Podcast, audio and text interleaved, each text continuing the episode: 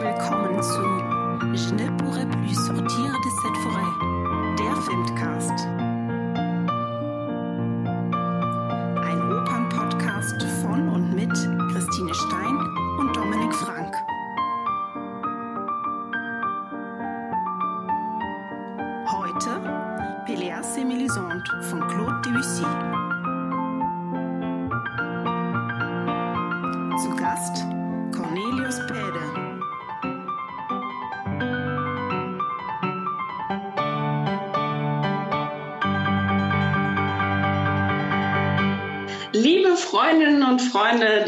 Oper, des Musiktheaters, ganz herzlich willkommen zum Filmcast.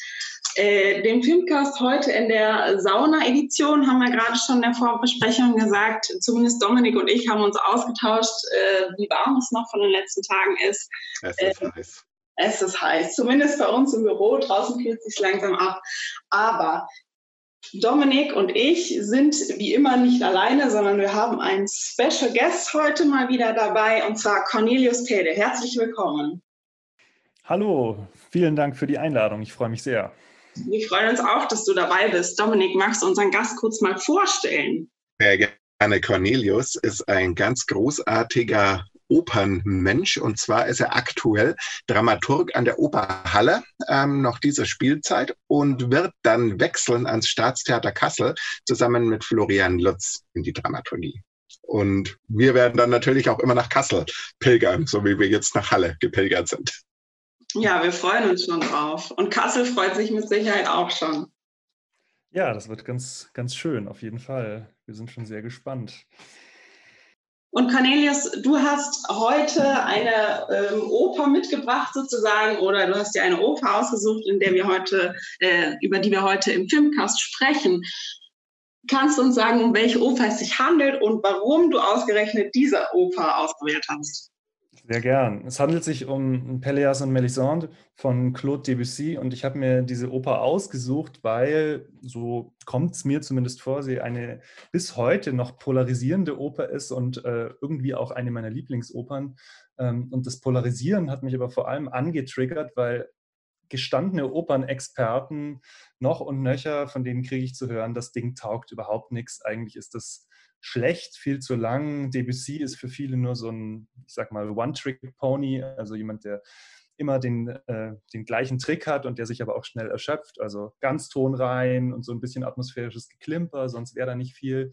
Und äh, dieses Stück kann einen auch wirklich provozieren, äh, abgesehen davon, dass man es eben naja, verglichen so mit einem, mit einem saftigen Verdi ist es hier alles deutlich anders. Wir haben hier eigentlich keine Arien, wir haben eigentlich einen durchgehenden rezitativischen Ton. Wir haben nicht dieses typische Maria Callas steht auf der Bühne und singt emphatisch um die eigene Existenz. Es, es gibt hier eben keine Arien und ich halte dagegen und sage, das ist eine der großartigsten Opern überhaupt, denn obwohl das alles hier rätselhaft und mysteriös daherkommt, ist es halt immer, naja, einfach total faszinierend und obwohl es so, naja, so viele Bedeutungsschichten hat, äh, ist es immer, finde ich, innermusikalisch auch total klar. Also eine sehr spannende Oper, die bis heute viele Leute provoziert. Ich dachte mir, darüber wäre doch mal zu sprechen. Am liebsten mit euch.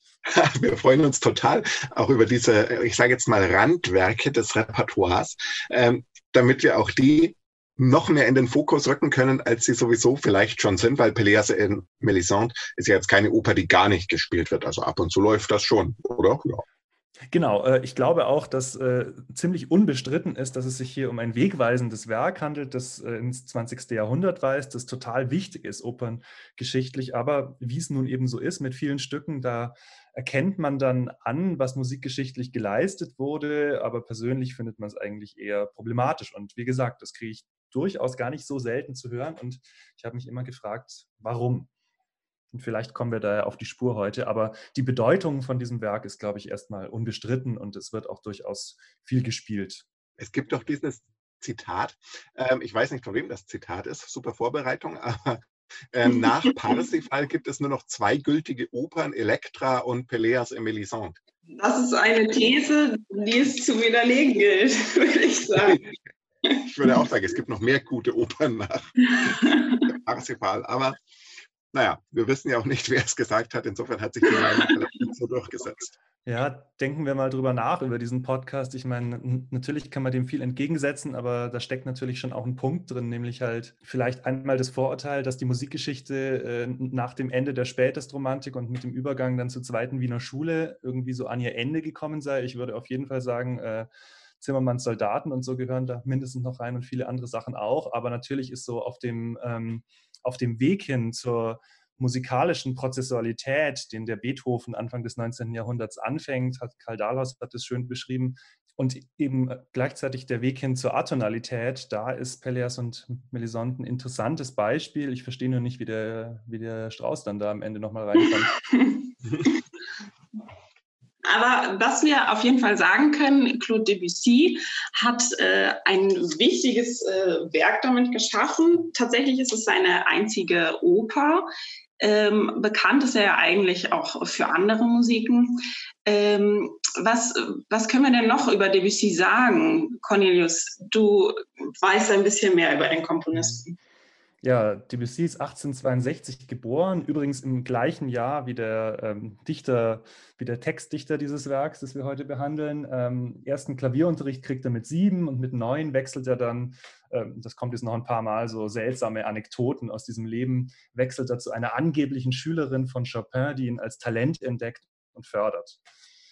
Ähm, aber interessant bei DBC ist, der ist eigentlich ein Underdog, beziehungsweise fühlt sich zeitlebens auch ein bisschen so. Der kommt nie so richtig an in der großen Komponistenwelt, selbst wenn er irgendwann natürlich große Erfolge einfährt, aber er hadert immer mit diesem Betrieb und äh, so ist eben das Elternhaus, aus dem er kommt, eben jetzt nicht das typisch bildungsbürgerliche, in dem einem die gute musikalische Ausbildung automatisch zufällt. Er ist dann also bei dieser angeblichen Chopin-Schülerin als Lehrerin und beginnt dann auch irgendwann sein Musikstudium. Und natürlich zeichnet er sich dann dadurch aus, dass er ein Wunderkind ist, eine Art Hochbegabter, aber eben kein Wohlstandskind, sage ich mal, das hier einen vorgezeichneten Pfad beschreitet.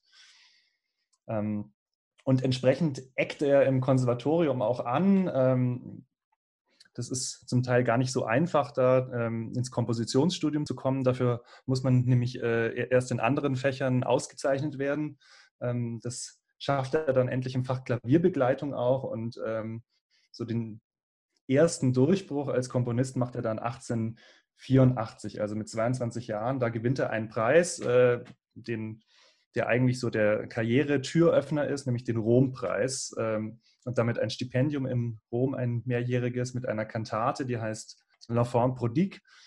Ich habe mal gehört, ich weiß leider auch bei dieser Anekdote nicht mehr, wer sie mir erzählt hat, aber ähm, es heißt also, nach äh, verschiedenen Anläufen hat es Debussy endlich geschafft, was so Langweiliges zu komponieren, äh, dass die Professoren an de, am Konservatorium ihm endlich diesen Preis geben mussten. Und in der Tat ist dieses Stück auch ganz interessant, weil es äh, ich finde es nicht langweilig, aber es zeigt schon, dass Debussy hier sehr exemplarisch vorführt, wie man richtig geil komponiert, mal ganz salopp gesprochen, ähm, obwohl er eigentlich in seinem Personalstil schon ein bisschen weiter ist. Äh, ganz interessantes Stück und jedenfalls äh, geht er dann nach Rom und bricht nach kurzer Zeit wieder ab, weil er einfach nicht in diesen Betrieb reinpasst. reinpasst. Also der eckt immer wieder an, der passt nicht rein, der bricht den Aufenthalt an, ähm, den Aufenthalt ab ähm, und dann kommt es, wie es äh, eigentlich mit allen Komponisten in dieser Zeit kommt. Man kommt an Richard Wagner nicht vorbei. Debussy pilgert nach Bayreuth, sieht den Lohengrin, sieht den Parsival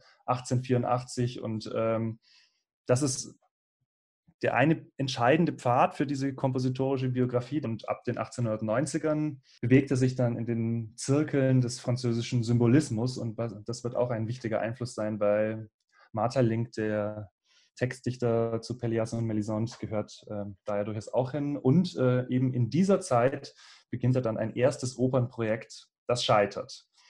Außer Pelleas und Melisande werden alle scheitern und das wäre so im Groben die Biografie, bis er dann eben anfängt, ähm, an dieser Oper zu komponieren, nachdem er 1893 das Schauspiel von Martha Link sieht und sofort einen Brief schreibt an den Dichter, ob er nicht eine Oper draus machen darf und glücklicherweise er darf.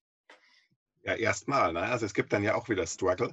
Ähm, aber dieser Martha-Link, ähm, auch 18 1862 geboren, der erste mystische Zusammenhang. Äh, dieser Mann, äh, dieser belgische Dichter, war ja auch ein Mystiker, ein selbsternannter, äh, mit einem seiner Hauptwerke der frühen Phase, Der Schatz der Armen. Da geht es ja ganz viel um Seele und das Schweigen ähm, und so. Also ich bin Marterling tatsächlich begegnet so über die Musil-Studien, äh, weil Robert Musil, der Autor von Mann ohne Eigenschaften, der war in seiner Jugend ein riesiger Marterling-Fan und hat dann auch so ein Marterling-Zitat als Motto vor Törles äh, gesetzt, also sein erstes Erfolgswerk. Und das wandelt sich dann aber total und er macht sich dann im Mann ohne Eigenschaften nur noch über diesen Marterling lustig, dass der immer nur von Seele schreibt und seltsame Symbole benutzt, die niemand versteht und quasi so eine Art Frühesoteriker ist, der eher ähm, ja, ein Salonphilosoph wird er genannt. Und dieser Marterling ist eigentlich, also wenn man heute von ihm spricht, dann glaube ich am ersten als äh, Dichter von Debussys Pelléas et Mélisande oder vielleicht noch über das Motto von Törles. Aber so die Werke hat eigentlich kaum mehr jemand gelesen, oder? Obwohl Martelink ja sogar den Nobelpreis für Literatur gewonnen hat. Ähm, aber das ist wirklich eine dieser, dieser tragischen äh, Biografien in der Literaturgeschichte. Ähm, das Drama war ja ungeheuer erfolgreich, aber heute kennt man eben nur noch Debussy. Ja, aber auch total spannend, weil ich habe mir das Buch äh, Der Schatz der Armen antiquarisch gekauft. Ähm, und das ist wirklich interessant, weil dieses Buch, ähm, also dieser Seelenführer, das ist aufgemacht wie so ein mittelalterlicher Holzschnitt. Also wirklich mit so ganz antiken Schriftarten. Und er tut hier wirklich so, als wäre er ein Nachfolger oder Zeitgenosse Meister Eckharts oder vielleicht noch Luthers oder so. Und also auch vom Layout, also performativ sehr spannend, was der Mann äh, gemacht hat. Aber dieses der Esoterik-Vorwurf ist aus meiner Sicht auch nicht ganz unzutreffend. Was auch nicht ganz unzutreffend ist oder was vielleicht auch eine Erklärung ist, ist, äh, was ich mehrfach gelesen habe, dass Pérez et Mélisande das äh, Schauspiel als, ja, dem Wange, mangelt es an, an einer sogenannten Bühnenwirksamkeit oder an theatralen Konflikten, die sich eben für die Bühne eignen würden, beziehungsweise das passt schon wieder zu diesem ähm, ja, mystischen, symbolistischen Philosophen. Ähm, erst durch die Musik äh, von Debussy kommt da eine Ebene hinzu, die dann auch äh, zum Erfolg des Stückes äh, verhilft.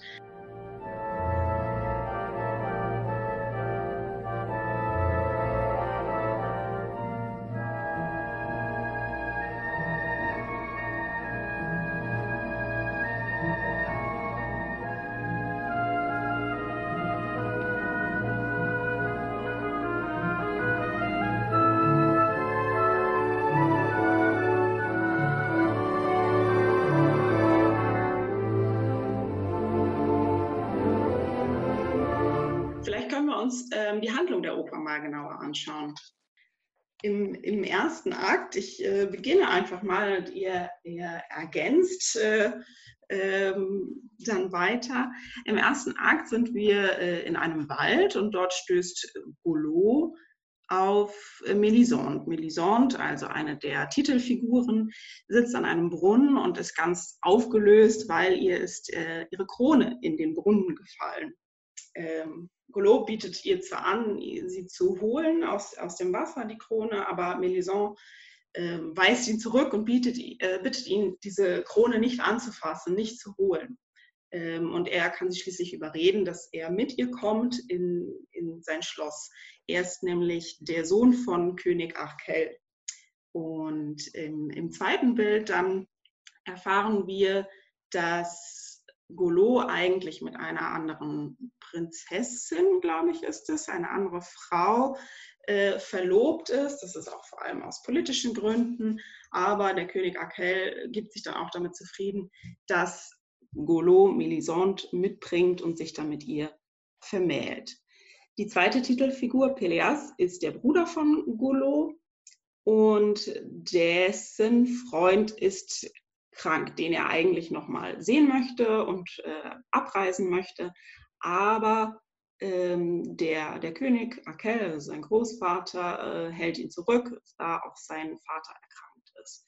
Und dann im dritten Bild sind wir vor dem Schloss und wir haben Melisande und Peleas, die am Meer stehen und das Schiff, das Melisande ähm, hergebracht hat in, in das Reich von Akel, das äh, fährt, fährt los und ja, das ist ähm, auch alles sehr ähm, symbolistisch aufgeladen. Dieser, dieses Schiff äh, fährt aus dem Hafen in einen Sturm hinein, was natürlich auch auf das hina, äh, hindeuten könnte, was im weiteren Verlauf passiert. Ja, ähm, ganz symptomatisch im ersten Akt ist tatsächlich sogar schon, äh, was Golo als erstes sagt, nämlich ich finde nie mehr aus diesem Wald heraus. Äh, so wird es uns in diesem Stück auch gehen. Wir werden abtauchen in ein Spiel aus Zeichen und Referenzen, die wir immer so erahnen können, was sie bedeuten, aber wir können sie meistens nicht völlig dechiffrieren und das will das Stück natürlich auch gar nicht. Ähm, ich wollte im ersten Akt auf eins hinweisen, nämlich auf dieses äh, Rühr mich nicht an, was Melisande immer sagt. Es ist nämlich mitnichten so, dass sie Golo einfach mitnimmt und das alles so einvernehmlich ist, sondern ähm, sie muss schon auch äh, so auf sehr rätselhafte Art und Weise hier überzeugt werden. Und äh, das passiert, würde ich behaupten, durchaus mit Druck. Sie will nämlich erstmal nicht, weil sie eine schlechte Erfahrung mit einem Mann gemacht hat, der ihr eine Krone gegeben hat und die hat sie eben im Wasser verloren. Ähm, aber auch das klärt sich nie so ganz, wer da eigentlich, äh, wer das jetzt war und, und, und was da los ist. Ähm, sie sagt auch einmal, äh, nee, Golo fragt sie, äh, schließt ihr nie die Augen? Und sie sagt, nur in der Nacht. Das ist so ein ganz typisches Beispiel für diesen symbolhaften Ton. Was soll uns das jetzt genau sagen? Nur in der Nacht. Äh, eigentlich ist das trivial und andererseits ist es natürlich überhaupt nicht trivial. Aber äh, ich wollte beim zweiten Akt weitermachen. Also Melisande spielt mit dem äh, Ring, den ihr Golo geschenkt hat, denn die beiden haben geheiratet unterdessen. Und sie spielt damit wieder an einem Brunnen. Also auch das ist ein Motiv, das immer wieder kommen wird, dieser Brunnen. Ähm, und ähm, der Brunnen, der heißt eben der Brunnen der Blinden. Das wird später auch nochmal wichtig werden, äh, beziehungsweise ich kann es auch gleich sagen, der König ist blind. Und äh, hier heißt es eben, ähm, da der König blind ist, kommt niemand mehr zum Brunnen der Blinden, der Blinde heilen kann. Also was bedeutet das jetzt wieder? Das ist wieder eine Schichtung von Verweisen, die in ihrer Regelhaftigkeit total determiniert ist. Niemand in diesem Stück stellt in Frage, ähm, warum man denn nicht einfach jetzt doch zum Brunnen geht und sich heilen lässt oder so, sondern das ist jetzt einfach klar. Das ist so wieder diese typische Schichtung. Aber jedenfalls, Peleas sagt, als Melisande mit diesem Ring spielt, sie soll aufpassen, weil der kann ihr natürlich ins Wasser fallen und natürlich passiert genau das. Auch ein schönes Beispiel hier, äh, wie die Musik das bebildert, äh, eine sehr schöne Stelle auch. Ähm, wir hören den Ring hier wirklich ins Wasser fallen. Daher muss man es vielleicht inszenatorisch auch gar nicht mehr zeigen, weil es die Musik wirklich macht, aber auch das nur so nebenbei. Peleas sagt jedenfalls, äh, sie werden den Ring wiederholen und Melisande sagt niemals. Und zur selben Zeit, als dieser Ring in den Brunnen fällt, da bäumt sich Golos Pferd auf und er hat sich verletzt. Und auch das ist wieder so symbolisch. Alles folgt eigenen Gesetzmäßigkeiten. Wenn der Ring reinfällt, bäumt sich das Pferd auf, aber Golo überlebt jedenfalls. Ähm, nur noch mal kurz gesagt, das hier ist eben kein Effekt wie in anderen Opern, wenn gezaubert wird, sondern das hier ist einfach ein Regelsystem dieser Welt, das uns etwas Psychologisches erzählt. So, Golo, äh, der hat wie gesagt überlebt und vermisst den Ring an Melisandes Finger und ist darüber, darüber durchaus erbost und schickt sie im Dunkel der Nacht weg, den Ring zu suchen. Peleas soll sie begleiten und in der Grotte entdecken die beiden dann drei schlafende Kreise kann man sich auch fragen, schlafen die wirklich? Aber ähm, über die Kreise sprechen wir bestimmt gleich noch. Ähm, entsetzt jedenfalls vor diesem Bild flieht Melisande ähm, und wir gehen in den dritten Akt, ähm, in dem wir auf eine ikonische Stelle dieser Oper stoßen, nämlich Melisande mit dem betörenden langen Haar. Die singt eine Ballade, die einzige Stelle, zumindest eine der wenigen Stellen, an der Musik tatsächlich als Musik erscheint, sonst erscheint sie ja als Sprache hier. Und naja, dieses Spielen mit dem Haar, das ist sehr gelinde gesagt. Äh, eigentlich ist es eher ein hocherotisches sexuelles Bild, von dem uns die Musik hier erzählt. Ähm, Goulot kommt hinzu und sieht, dass eben Peleas mit dem Haar von Melisande spielt und dass das irgendwie, naja, einen seltsamen Charakter hat, aber mh, hm, er gesteht sich das wohl noch nicht so richtig ein und verweist die beiden äh, eben, dass sie sich jetzt trennen sollen, die sollen die Kinder reinlassen. Auch das ist ein Motiv, das immer wieder kommt. Golot ähm, wird sich das immer schönreden als Kindereien bis zum Ende der Oper, ähm, was bei äh, Peleas und Melisande passiert. Aber jedenfalls äh, bittet er eben Peleas jetzt zu einem Zwiegespräch äh, bei einer Zisterne und er sagt ihm, äh, er soll Melisande in Zukunft meiden. Denn immer stärker werden die Zweifel von Golo an der Treue Melisandes, denn die ist schließlich schwanger. Und das nagt an Golo, weil er irgendwas ahnt. Und daher ähm, wird er jetzt seinen eigenen Sohn benutzen, ähm, um Peleas und Melisande zu beobachten. Ähm, heute ein ziemlich verstörendes Bild. Der nötigt sein eigenes Kind fast, ähm, hier eben ähm, die beiden in Flagranti zu erwischen und erfährt von seinem Kind letztlich auch, dass sich Peleas und Melisande geküsst haben. Vielleicht können wir da auch gleich mal reinhören in diese Szene zwischen Golo und Ignold. Dis-moi, Ignold, elle souvent avec ton oncle Péléas, n'est-ce pas Oui, oui, toujours, petit père, quand vous n'êtes pas là. Ah. Bien, le camp passe avec une lanterne dans le jardin. Im vierten Akt äh, verspricht Peleas Melisande ähm, mit ihr zu diesem Brunnen zu gehen, an dem sie den Ring verloren hat. Und das soll dann auch ihre letzte Begegnung sein, denn Peleas will fort. Das hat sich ja am Anfang des Stückes schon angedeutet und äh, kommt hier wieder hoch.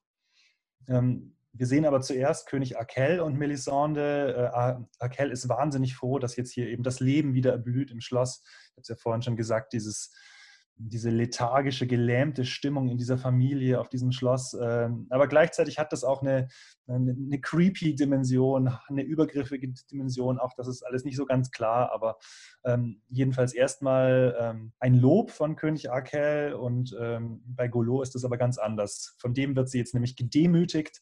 Äh, er greift sie an den Haaren, schleift sie über den Boden und Melisande äh, sehr berührende Stelle sagt, äh, ich bin nicht glücklich. Äh, ist wirklich sehr interessant. Peleas und Melisande treffen sich äh, heimlich und das ist äh, eine der schönsten Stellen. Ähm, das Liebesduett dann, das wird oft mit Tristan und Isolde verglichen. Ähm, also Peleas will äh, hier, dass Melisande flieht und sie sagt, sie will sterben. Und dann kommt es, wie es kommen muss, das Finale dieses Aktes. Der eifersüchtige Golo erwischt die beiden und er tötet Peleas.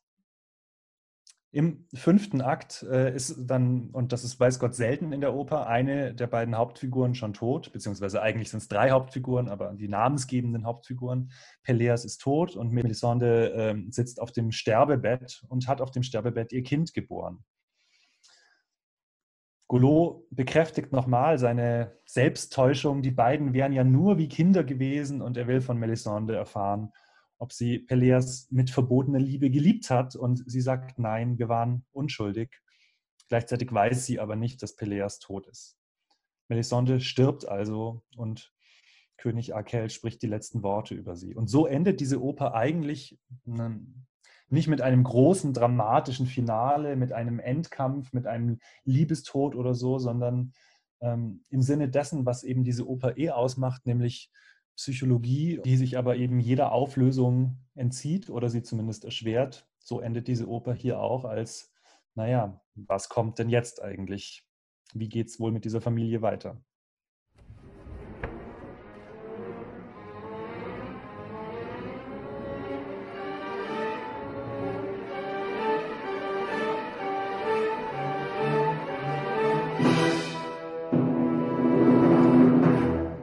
Also, so wie ihr jetzt die Handlung zusammengefasst habt und auch wenn wir diesen Schluss nochmal hören, ähm, muss man doch sagen, dass das Ganze ein Stück über hochgradig defekte Familienstruktur ist auf der einen Seite und auf der anderen Seite ein total rätselhaftes Esoterikerstück mit zwischen Symbolismus und Impressionismus, oder? Man könnte es polemisch so zusammenfassen. Die Frage ist natürlich schon, ob man das Esoterik nennen will. Ich, ich würde das äh, versuchen, mal positiv zu formulieren, nämlich dass es halt tatsächlich darum geht, dass hier ganz viel, was eben in dieser, in dieser kranken Familienzusammenstellung, wo eigentlich niemand tatsächlich miteinander redet, sondern alle sind in passiver Lethargie gefangen, wird eben ganz, ganz viel ähm, was dann nach außen dringen müsste, wird eben über diese verschiedenen Referenzen, über das Unaussprechliche, was dann doch irgendwie in Rätseln ausgesprochen wird, gesagt. Ich finde, eigentlich sind wir hier sehr konkret, weil was, was tatsächlich hier nicht passiert, ist, dass, da, äh, dass irgendeine magische Welt ihr ähm, dieser Psychologie ihre Regeln aufdrängt. Sprich, hier zaubert ja keiner. Hier gibt es keinen kein Gott, der eingreift oder sowas. Es gibt nur rätselhafte Zusammenhänge, die Bedeutung evozieren. Aber äh, ich finde, für eine waschechte Esoterik fehlt hier dieser, dieser Grad an magischer Behauptung. Den haben wir nicht. Eigentlich so, so die These vielleicht, äh, geht es hier die ganze Zeit um beinharte Psychologie. Mhm. Das ist die Frage, aber wir können das ja mal uns psychoanalytisch anschauen, so die Familie als Determinationssystem. Wir haben tote Ehepartner, wir haben sterbende Väter, wir haben diesen offensichtlich unsterblichen Großvater Arakel, wir haben das vernachlässigte Kind Union. Ähm, ähm, interessanterweise, wir wissen auch immer nicht genau, wer mit wem verwandt ist. Ne? Also ich habe gerade noch mal versucht, es aufzuschreiben. Also Union ist ja das Kind aus erster Ehe von Golo. Golo, genau. Ähm, das heißt, er benutzt sein PIN, ähm, während ähm, der Freund liegt im Sterben, während der Vater im Sterben liegt. Also so eine Loyalitätskonfliktnummer bei Peleas. Ähm, wir haben das nicht lebensfähige Kind, zumindest bei Marterling. Bei Marterling heißt es über dieses Baby, sagen die Diener, die dort noch sprechen, dass, äh, dieses Kind ist eine kleine Wachspuppe, die nur von Schafwolle umhüllt leben kann. Dabei denken wir als ZuschauerInnen natürlich sofort an die Szene vorher, wo Union die Schafe gehört hat, beziehungsweise nicht mehr gehört hat, weil sie zum Schlachthof geführt werden. Das heißt, dieses Kind wird eigentlich bei Marterlink schon als nicht lebensfähig gezeichnet. Bei Debussy ist es tatsächlich etwas optimistischer äh, mit einem eigenen Motiv äh, gezeichnet. Aber diese Familienstrukturen, die alles determinieren, die sind ganz stark.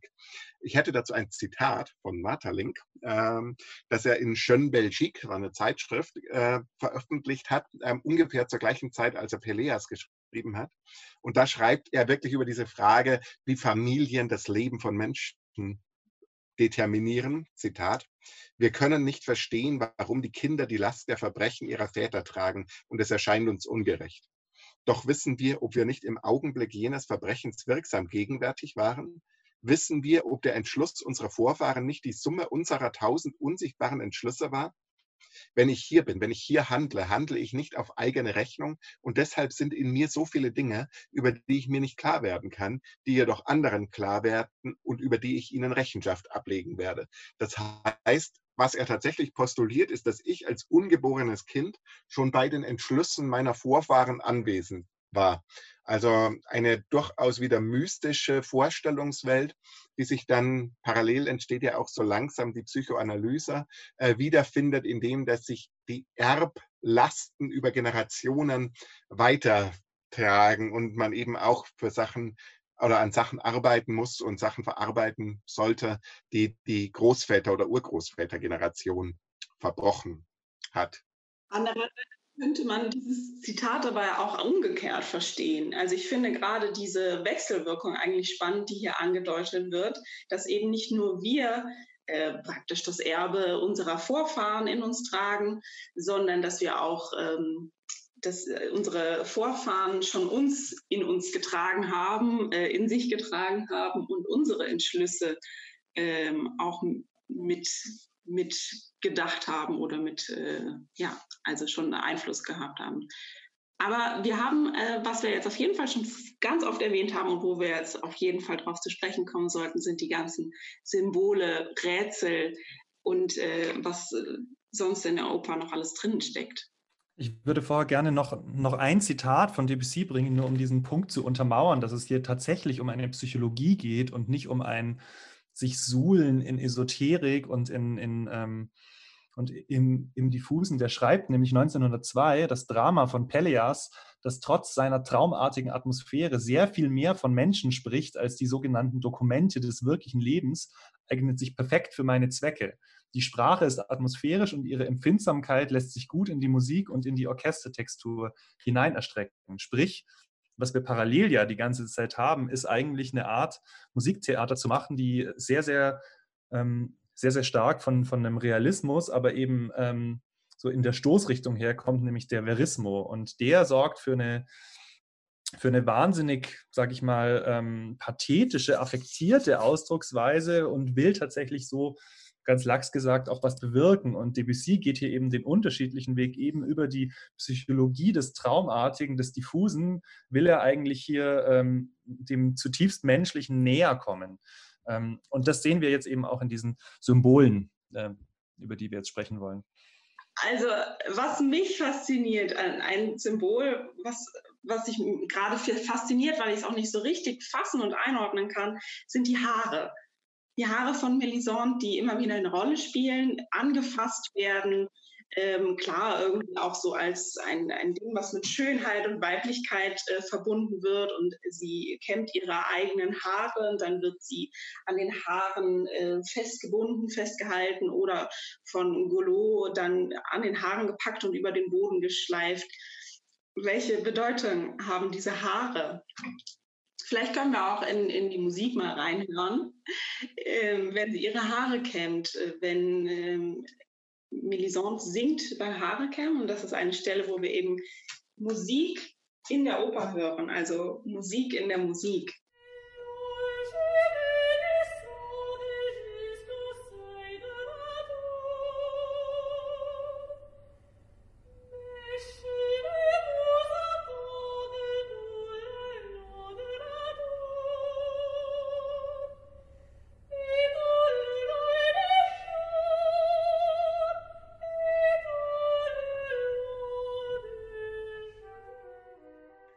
Es ist wunderschön. Und die Frage ist tatsächlich äh, zu diesen Haaren, ähm, ich finde, die sind ein super Beispiel dafür, wie man dieses Stück von beiden Richtungen lesen kann. Ja. Also wenn ich auf dieser realistischen Lesart bleibe, die Cornelius vorgeschlagen hat, würde ich sagen, es geht hier tatsächlich um eine Weiblichkeit, die unterdrückt wird, ähm, die hier als Schönheitssymbol gedeutet wird und gleichzeitig aber immer zerstört wird, um die Frau zu fesseln oder die Frau auch zu demütigen und über den Boden zu schleifen. Und hier kann man das natürlich ganz konkret als häusliche Gewalt lesen, das ganze Stück. Auf der anderen Seite hat es natürlich so eine Märchenebene.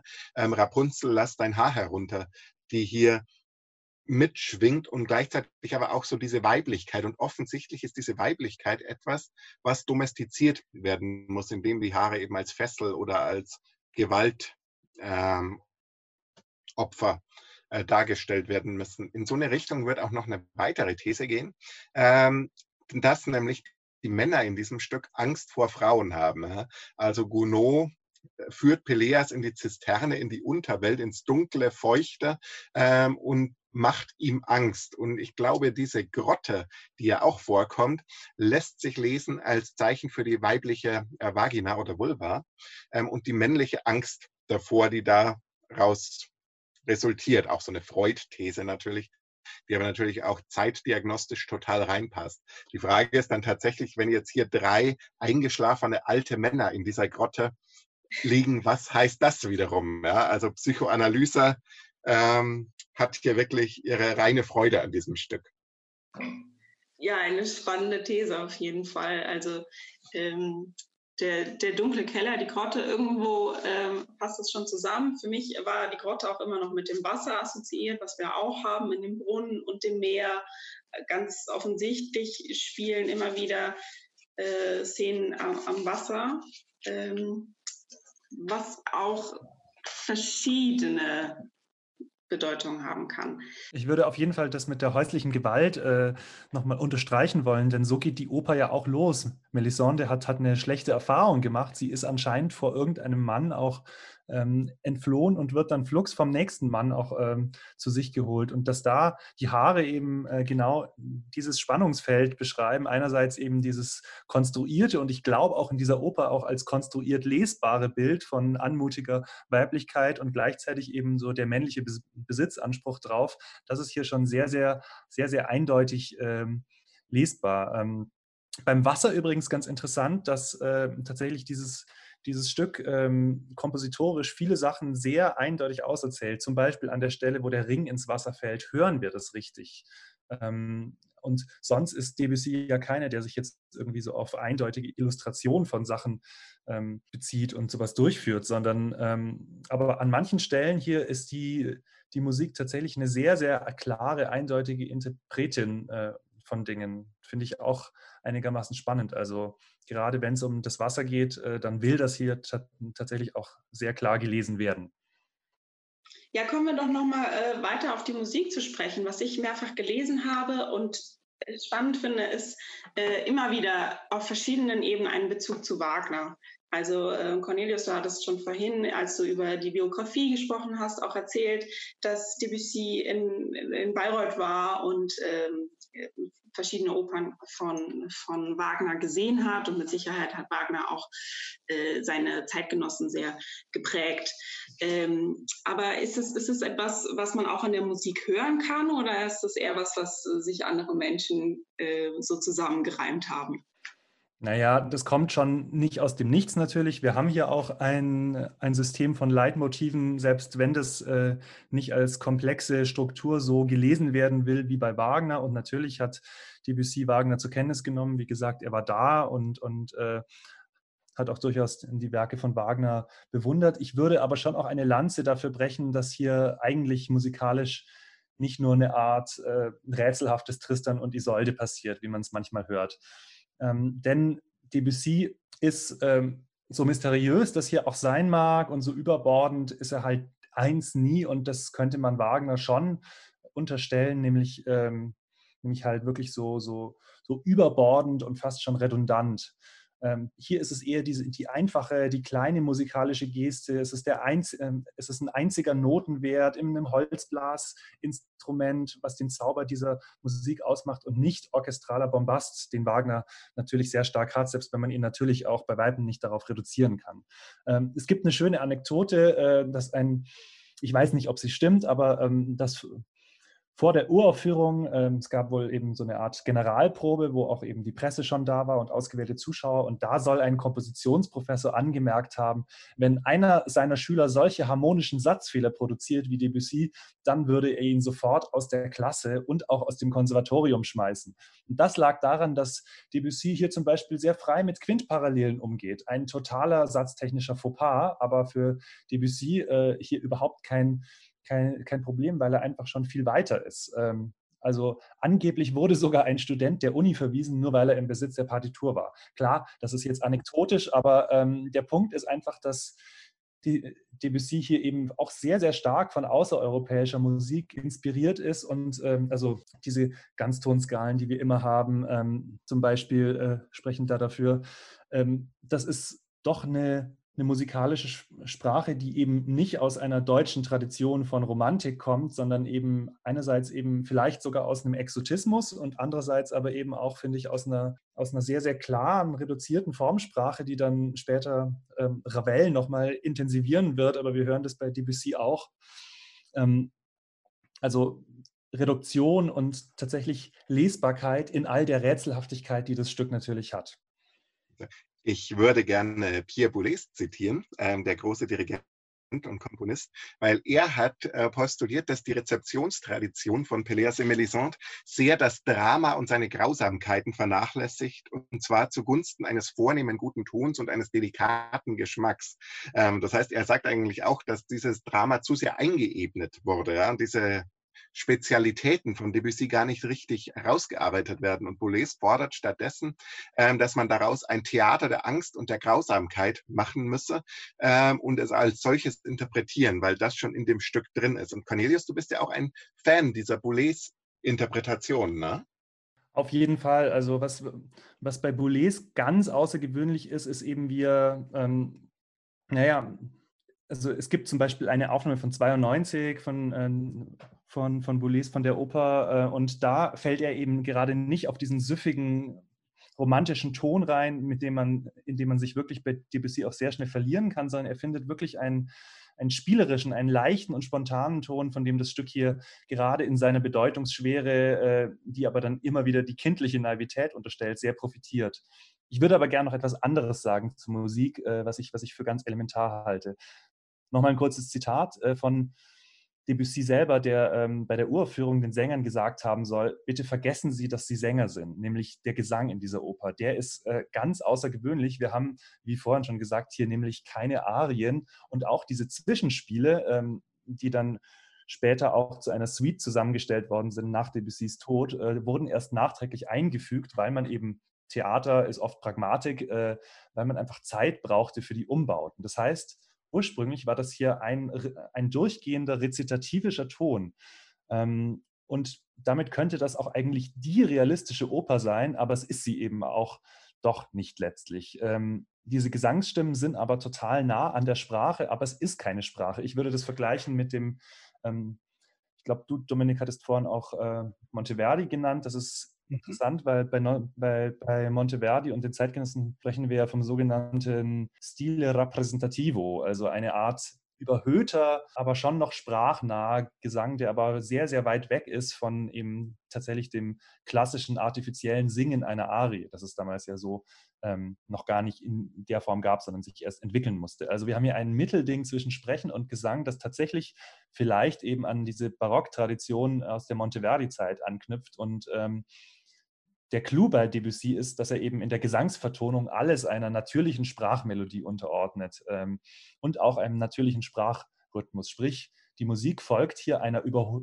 einer überhöhten Sprache, ähm, die aber tatsächlich so einen natürlichen Rhythmus und eine natürliche Melodie hat. Äh, und das, finde ich, ist ein Indikator dafür, dass es sich hier wirklich im engsten Sinn um eine konsequent durchgeführte Literaturoper handelt, weil es eben wirklich um das Drama und um, um den Text des Dramas geht. Und, so, und jetzt ähm, haben, lesen wir ja auch immer, dass das auch Hester bei Debussy so eine Art Psychoanalytiker ist, ja, der dieses Unterbewusste äh, mit reinnimmt. Und eigentlich, ähm, These jetzt von mir, äh, passt das total gut zusammen, weil ich glaube, dieser ganze Symbolismus und das ganze Traumhafte oder vorher so abfällig von mir als esoterisch äh, gebrandmarkte Element dieser Oper, ähm, findet ja realistisch in menschlichen unterbewussten Zuständen, Träumen und Seelenzuständen statt.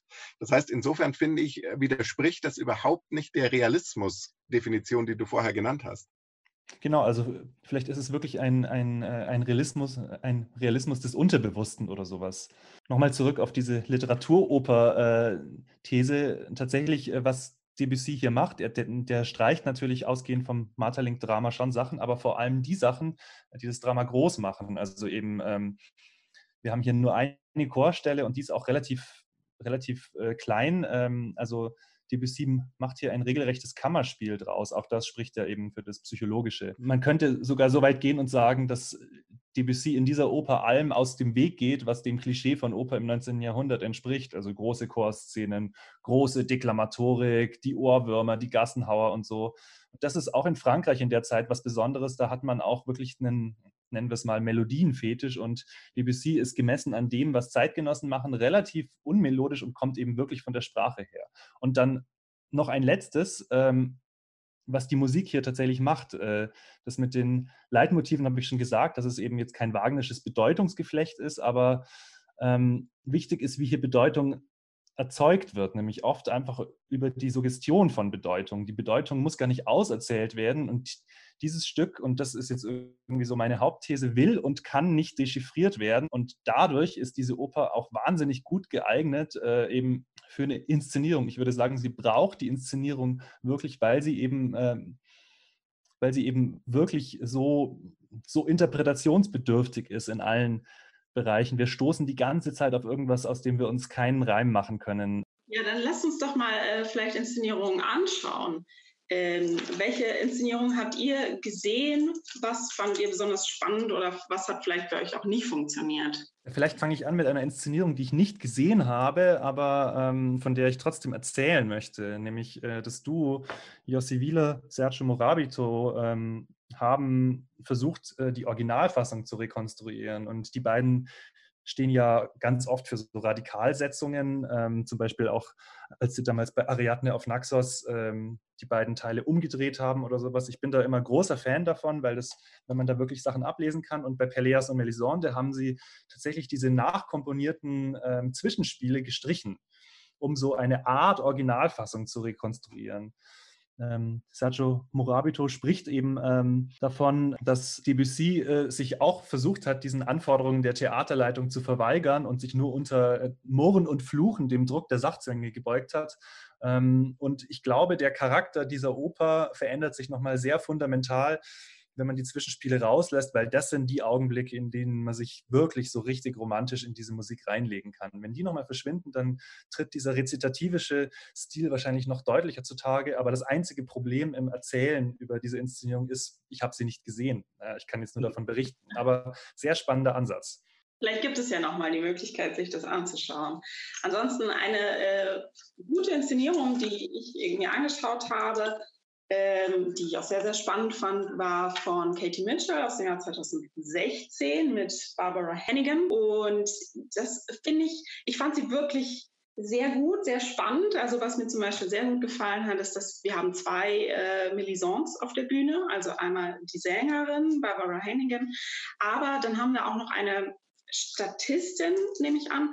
Ähm, und da würde, also meine Interpretation wäre, dass vor allem Golo sich immer an diese Statistin äh, Melisande äh, wendet, wenn es um etwas geht, was er in sie hineinprojiziert. Also was nicht vielleicht wirklich Melisande ist, sondern was äh, eher der Erwartung an die Frau, an seine Frau entspricht oder ähm, ja, sie als Projektionsfläche auch äh, benutzt sozusagen, was Golo sich wünscht, wie er sie gerne hätte.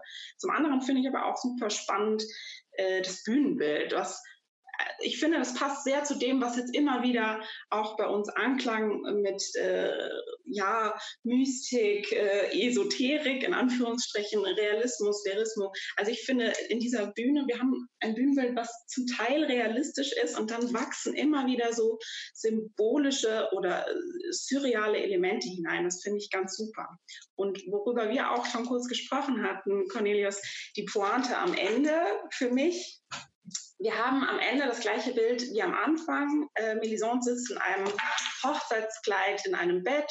Ähm, man muss sich das Ganze anschauen, aber es wirkt dann für mich, als wäre es, als wäre das Ganze nur ein schlechter Traum, der sie dann vielleicht äh, zu einer anderen Entscheidung bringt oder ihre Entscheidung zu hinterfragen, was total Sinn macht. Aber ich frage mich, löst es nicht dieses ganze Rätselhafte und äh, diese ganzen Symbole wieder auf und macht sie nicht klein, das Traumhafte. Ich finde tatsächlich auch, die Inszenierung ist sehr bemerkenswert, nicht nur weil Barbara Hannigan so großartig ist, sondern weil Katie Mitchell hier wirklich ähm, einerseits so das Porträt einer traumatisierten Frau gelingt, die dieses Trauma total vollkörperlich ausagiert. Also das ist die große Stärke von Barbara Hannigan in der Inszenierung. Die wälzt sich auf dem Boden, die macht da Sachen, die habe ich in der Oper noch nie gesehen körperlich, einfach ähm, weil, sie so, weil sie so mit Nachdruck äh, diese psychologische Interpretation nachvollzieht. Ähm, und vor allem im Zuge dessen diese Melisande auch als ähm, als Figur der Eigengesetzlichkeit charakterisiert. Das finde ich ganz wichtig. Katie Mitchell ist ja eine Regisseurin, die immer sehr starke feministische Lesarten auch ähm, vornimmt. Ähm, und ich lese diese Melisande-Figur so, als ob hier eben, naja, das, äh, das, das, Rätselhafte, was in der Oper steckt, das Eigengesetzliche, das bezieht sich hier eben auf diese Melisande-Figur. Und ähm, die ist einfach so, wie sie ist, in all ihrer Rätselhaftigkeit, aber hat durchaus eben auch das Recht, sich gegen, gegen diese männlichen Zuschreibungen, die daraus dann irgendwas machen, die anmutige Frau und so, sich zu wehren. Und die leidet da richtig darunter. Ähm, natürlich ist es alles ein Traum. Mich hat es auch so ein bisschen erinnert an Melancholia von Lars von Trier, was wieder interessant ist, weil äh, da spielt ja Tristan und Isolde eine große Rolle. Ähm, nur dass hier eben aus diesem eigengesetzlichen Albtraum, wie bei Lars von Trier, kann eben aufgewacht werden. Äh, und natürlich ist das auch ein Indikator für well-made Play äh, man, oder well-made Staging, wie auch immer man das dann nennen will. Ähm, es ist natürlich sehr, sehr dankbar, aus dieser impressionistischen Logik und Eigengesetzlichkeit dann eine Traumlogik zu machen. Aber ähm, ich finde schon auch, dass die, so die größte Qualität dieser Inszenierung eigentlich ist, dass eben dieses, dieses Bild der femme fragile erstmal ganz emphatisch gezeigt wird, ähm, um damit aber im nächsten Schritt eben was zu zeigen und sogar zu dekonstruieren, was eben ähm, den Blick auf Geschlechterbilder angeht. Ähm, und das macht Katie Mitchell hier sehr, sehr gut in einer wahnsinnig gut gemachten Inszenierung, die einem filmisch vorkommt, die Cut an Cut reiht quasi äh, oder wahnsinnig organische Übergänge hat. Da ist irgendwie alles drin. Äh, ich finde es wirklich sehr beeindruckend und bin tatsächlich begeistert, aber gebe schon zu, über dieses Ende kann man auch streiten. Wäre es nicht eigentlich stärker gewesen, wenn die Dinge tatsächlich Konsequenzen hätten? Ich finde, das ist eine super Überleitung zu der Inszenierung über die ich noch gerne sprechen würde, von Christoph Warlikowski bei der Ruhrtriennale. Ähm, denn auch er fühlte sich filmisch inspiriert ähm, er hat Filmausschnitte von Hitchcocks Die Vögel eingebaut, denn bei ihm spielt das Ganze in so einer Art na, Villa Krupp. Na, also es war in der Jahrhunderthalle in Bochum und in diese Jahrhundert-industriellen Industriearchitektur reingebaut, diese Villa Krupp mit dieser großbürgerlichen Familie und auf Videoscreens immer die Vögel und das Unheimliche. Und auch in dieser Inszenierung, auch Barbara Hannigan, wo ich nur zustimmen kann, die ist wirklich großartig. Ähm, in der Inszenierung darf sie nicht nur singen, sondern auch noch spielen, weil die Inszenierung hat den Clou gemacht, dass sie einen relativ langen, also in meiner Erinnerung bestimmt eine Viertelstunde Prolog voransetzt und zwar aus der Oper aus der Oper Quatsch, aus dem Film Reconstruction von Christopher Boe, ich hoffe, ich spreche ihn richtig aus, in dem sich ein Mann und eine Frau in einer Hotelbar treffen und kennenlernen. Und das eben eine Szene gespielt von, Pele, äh, eben nicht von Peleas und Melisande, sondern von Gounod und Melisande. Und dadurch kriegt diese Beziehung auf einmal eine viel größere Wichtigkeit in diesem ganzen äh, Stück und man versteht viel mehr die psychologischen Probleme zwischen den beiden Brüdern um diese Frau, die hier entsteht. Also auch die fand ich sehr, sehr gelungen. Ja, sehr, sehr gelungen fand ich auch diese Podcast-Folge. Wir sind jetzt äh, mehr als am Ende unserer Zeit. Wir haben die Zeit voll ausgeschöpft. Aber ich finde, es hat sich gelohnt. Also Cornelius, herzlichen Dank für diese sehr, sehr spannenden und informativen Einblicke ähm, und Informationen, die du uns hier allen mitgebracht hast. Danke. Ja, vielen Dank euch. Damit äh, verabschieden wir uns äh, für dieses Mal und freuen uns schon auf die nächste Folge. die wird super. Die wird fantastisch, bestimmt hoffentlich genauso fantastisch wie diese Folge heute mit Cornelius und Dominik. Vielen Dank an euch beide. Vielen Dank dir. Tschüss. Ciao. Tschüss. Eine FIMT 2020 Produktion.